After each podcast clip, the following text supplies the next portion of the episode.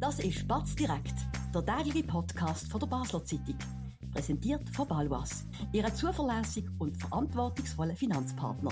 Egal was Sie vorhaben.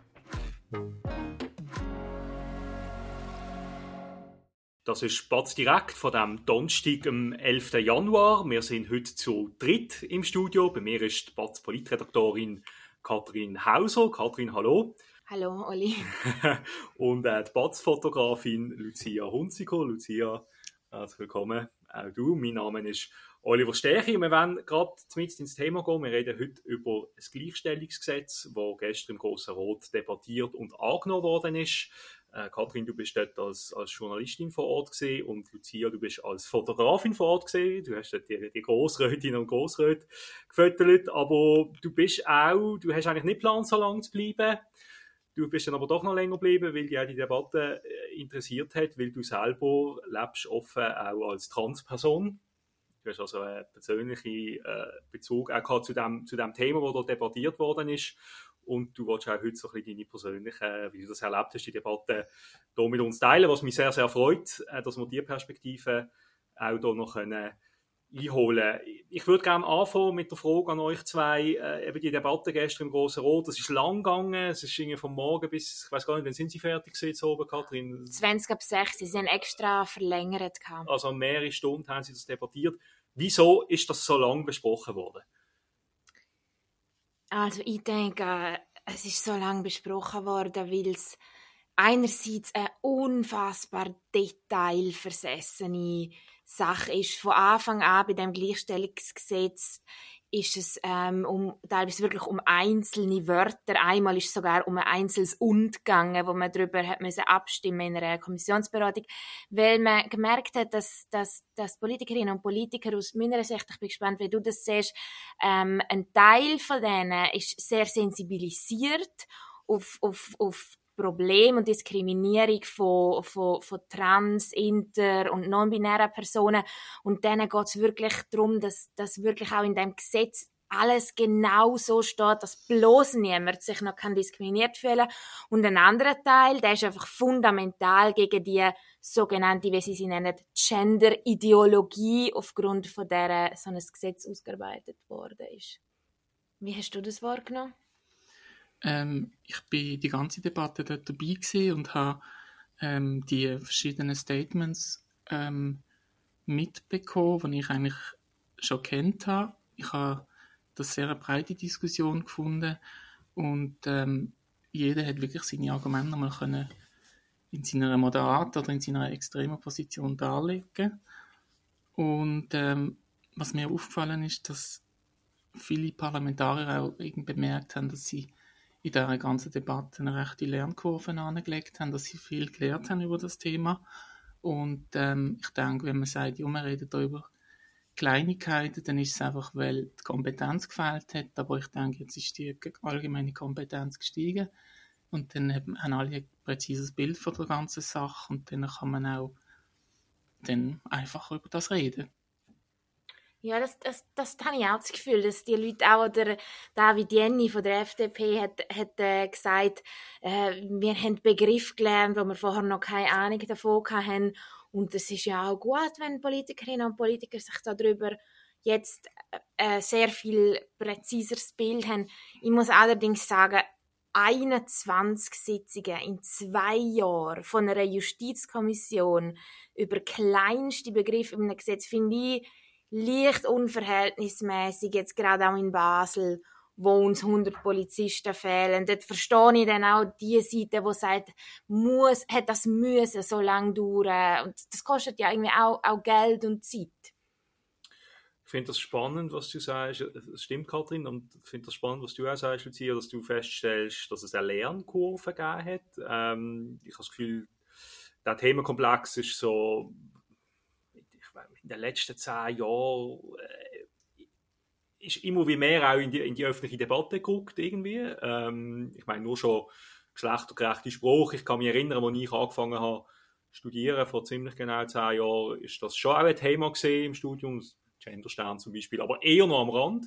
Und ich habe das Gefühl, so in den letzten vielleicht fünf Jahren oder so, ist das immer mehr auch so ein bisschen ins Zentrum von der Debatte und, und eben auch politisch noch einmal durch. Vielleicht von einem Links- ähm, von einem linken Thema mehr so ins Zentrum vom politischen Spektrum gerückt. Äh, man redet viel mehr über die Themen, Begrifflichkeiten sind einem viel geläufiger.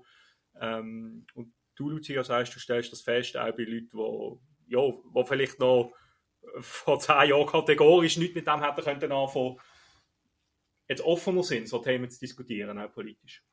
Ja, ich denke schon. Und zwar hat das einfach damit zu, dass wenn etwas neu ist, dass man halt zuerst muss Wissen sich aneignen, dann ähm, Kontroverse ausräumt oder dann einfach klar definiert, was jetzt gilt. Und das ist jetzt durch, habe ich das Gefühl. Also das Gesetz ist angenommen worden mit 69 zu 15 Stimmen.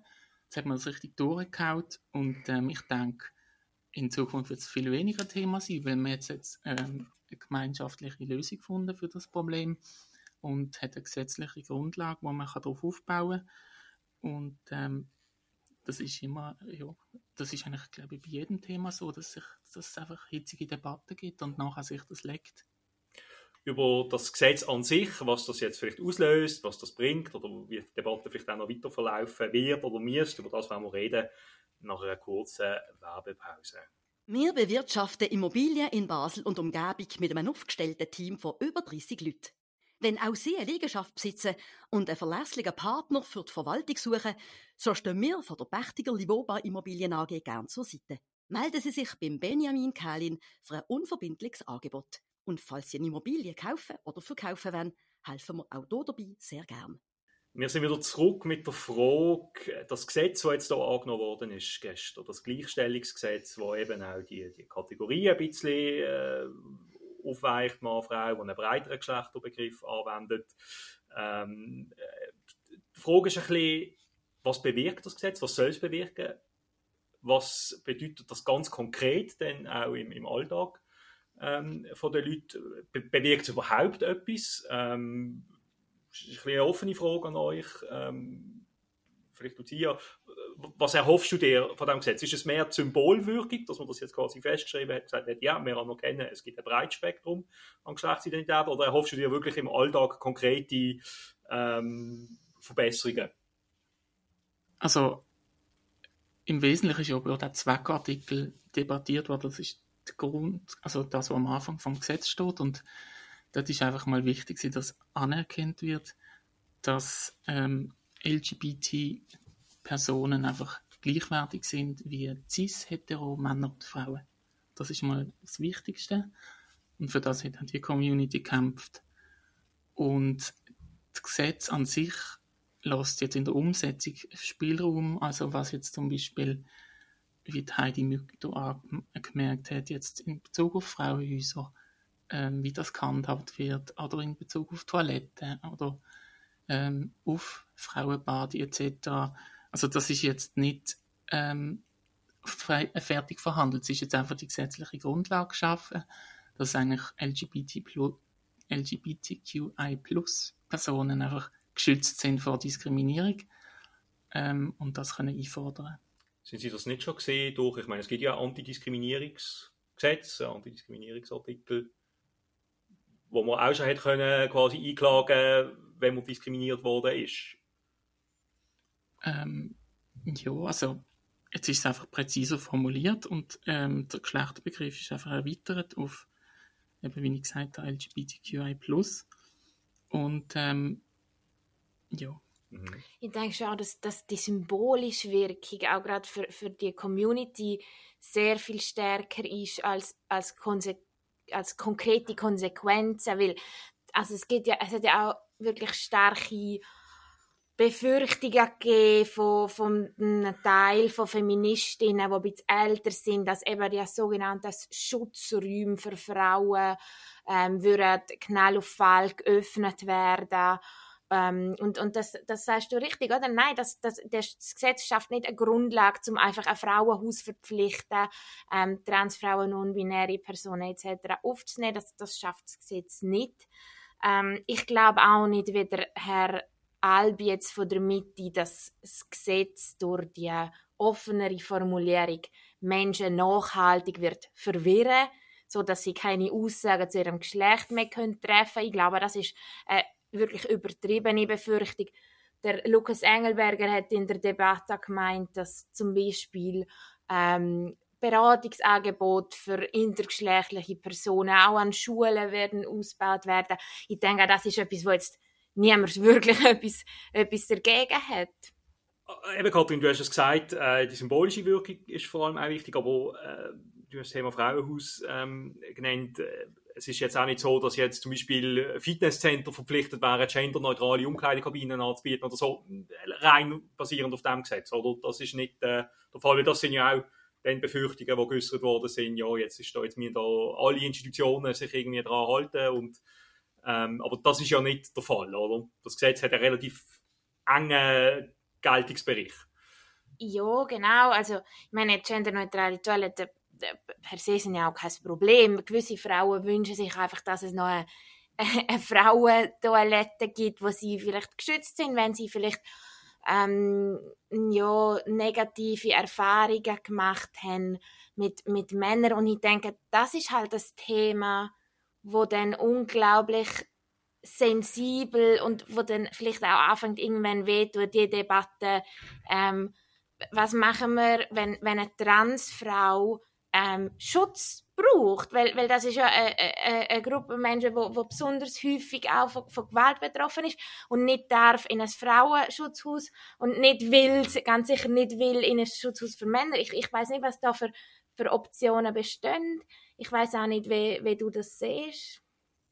Also aus meiner persönlichen Erfahrung ist das ein Stressfaktor, wenn ich, wenn ich jetzt als Transfrau, wo quasi manchmal als Mann, manchmal als Frau gelesen wird, mich ähm, in die Damentoilette begeben, weil ich Transfrau bin und mich äh, und auch quasi im Pass das steht, dass das dann könnte ähm, einen Blick auf sich ziehen. Das ist für mich Stressfaktor und dann bin ich, wenn ich das toll, wenn es nicht genderneutrale Toilette gibt, ja. Mhm.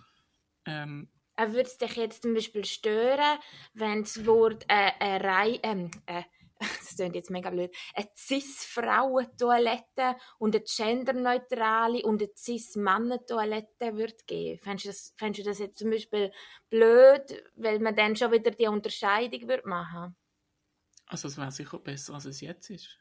Hm. So. Weil, ich, weil ich sehe, da sehe ich einen ganz äh, äh, einen heftigen Punkt, ähm, weil einerseits, ich kenne dich jetzt ein paar Jahre und du wärst für mich wie jede andere Frau, wo ich hätte nie Angst, selbstverständlich, es würde mir nie in den Sinn kommen, Angst vor dir zu haben. Aber wenn ich mir jetzt vorstelle, ähm, vielleicht eine, eine Transfrau, die äußerlich noch, noch mehr einem Mann gleicht und, und eine Frau, die vielleicht ganz schlimme Erfahrungen gemacht hat mit einem Mann, der ähnlich aussieht oder was weiß ich, muss ich schon sagen, dann ein Stück weit verstehe ich dann auch die Angst, dass die Schutzräume aufgebrochen werden.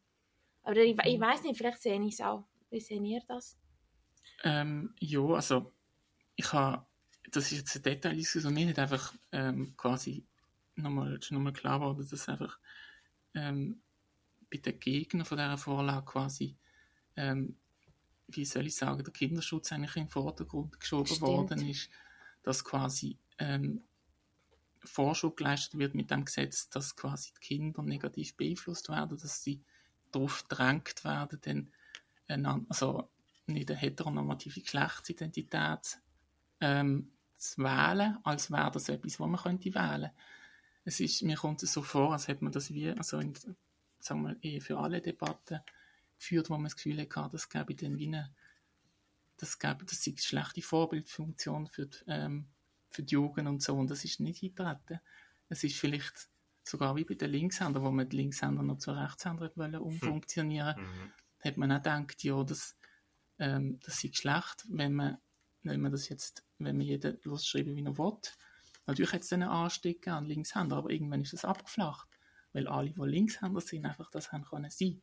Mhm. Und Rechtshänder, Rechtshänder. Also ich, ich glaube, es gibt, es gibt Transpersonen, die Transition bereuen, aber es sind, meint ich, sehr wenig. Mhm.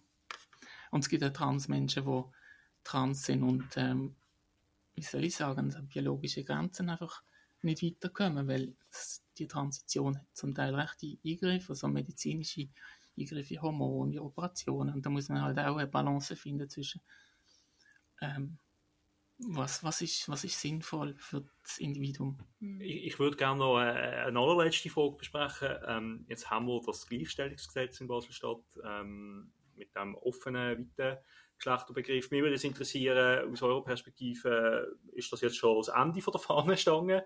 Oder ähm, wie äh, muss sich die, die, Debatte weiterentwickeln? Wie muss sich vielleicht auch das Gesetz weiterentwickeln? Ähm, ja, was, was fehlt noch? Was müssen wir vielleicht auch noch diskutieren, politisch aushandeln? Wie geht es weiter?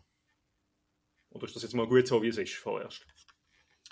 Also auf kantonaler Ebene ist es gut, wie es ist. Es ist, da, es ist eine Erweiterung vom Geschlechterbegriff. Ähm, LGBTQI plus wird ernst genommen. Und ähm, der zweite Artikel hat eine Signalwirkung, wo, wo für die vulnerable Minderheit sicher einen positiven Effekt wird haben.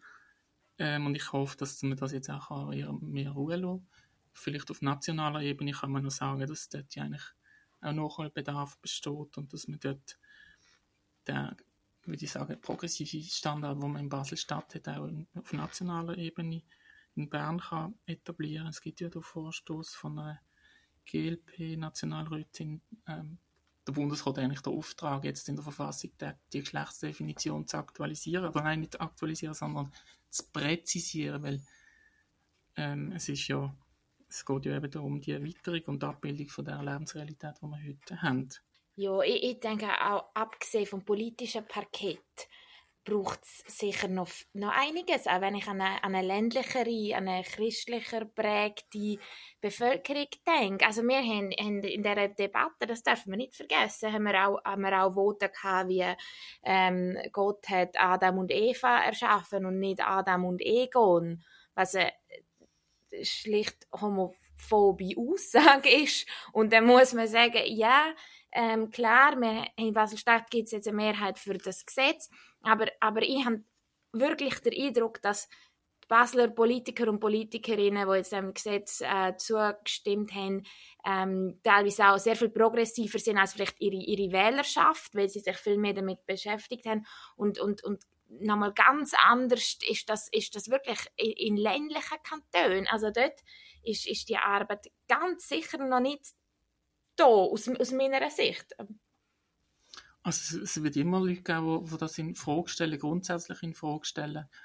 Ähm, aber ich bin mega froh, dass Baselstadt da, also dass die Großräte sich wirklich in das Thema vertieft haben und sich da ähm, für eine inklusive Lösung entschieden haben, wo wirklich vielen wird helfen und wenn man wenn man jetzt so nach Studien davon ausgeht, dass zwischen sind 3 und 20 Prozent einfach auf diesem Spektrum sind, dann ist das nicht einfach eine kleine, kleine Minderheit, sondern es sind wirklich viele Personen, denen es nachher besser geht. Wir wären damit am Ende der Debatte. Ich möchte mich recht herzlich bedanken bei euch, äh, Kathrin und Lucia, fürs Mitdiskutieren. Es war eine super spannende Debatte gewesen und es ist ein Thema, das vielleicht jetzt in, in Basel-Stadt äh, vorerst politisch mal ja, wie es ja schon einen gewissen Standard erreicht hat, vielleicht einmal eher gut. Ähm, aber wie ihr gesagt habt, national und in anderen, anderen Gegenden der Schweiz wird das äh, die Leute sicher weiter beschäftigen und ähm, werden sehen, wie das weitergeht in den kommenden Jahren. Ich bedanke mich auch bei Ihnen, geschätzte Zuhörerinnen und Zuhörer, fürs Zuhören. Das war Spatz direkt von dem Donnerstag, am 11. Januar. Wir sind morgen zur gleichen Zeit wieder für Sie auf Sendung und es würde mich freuen, wenn Sie auch dann wieder dabei sind. Ich wünsche allen noch einen schönen Abend. Das war Spatz direkt, der tägliche Podcast von der Basler Zeitung. Vom Montag bis Freitag immer am 5 Uhr oben auf batz.ch. In der App und überall, was Podcasts gibt.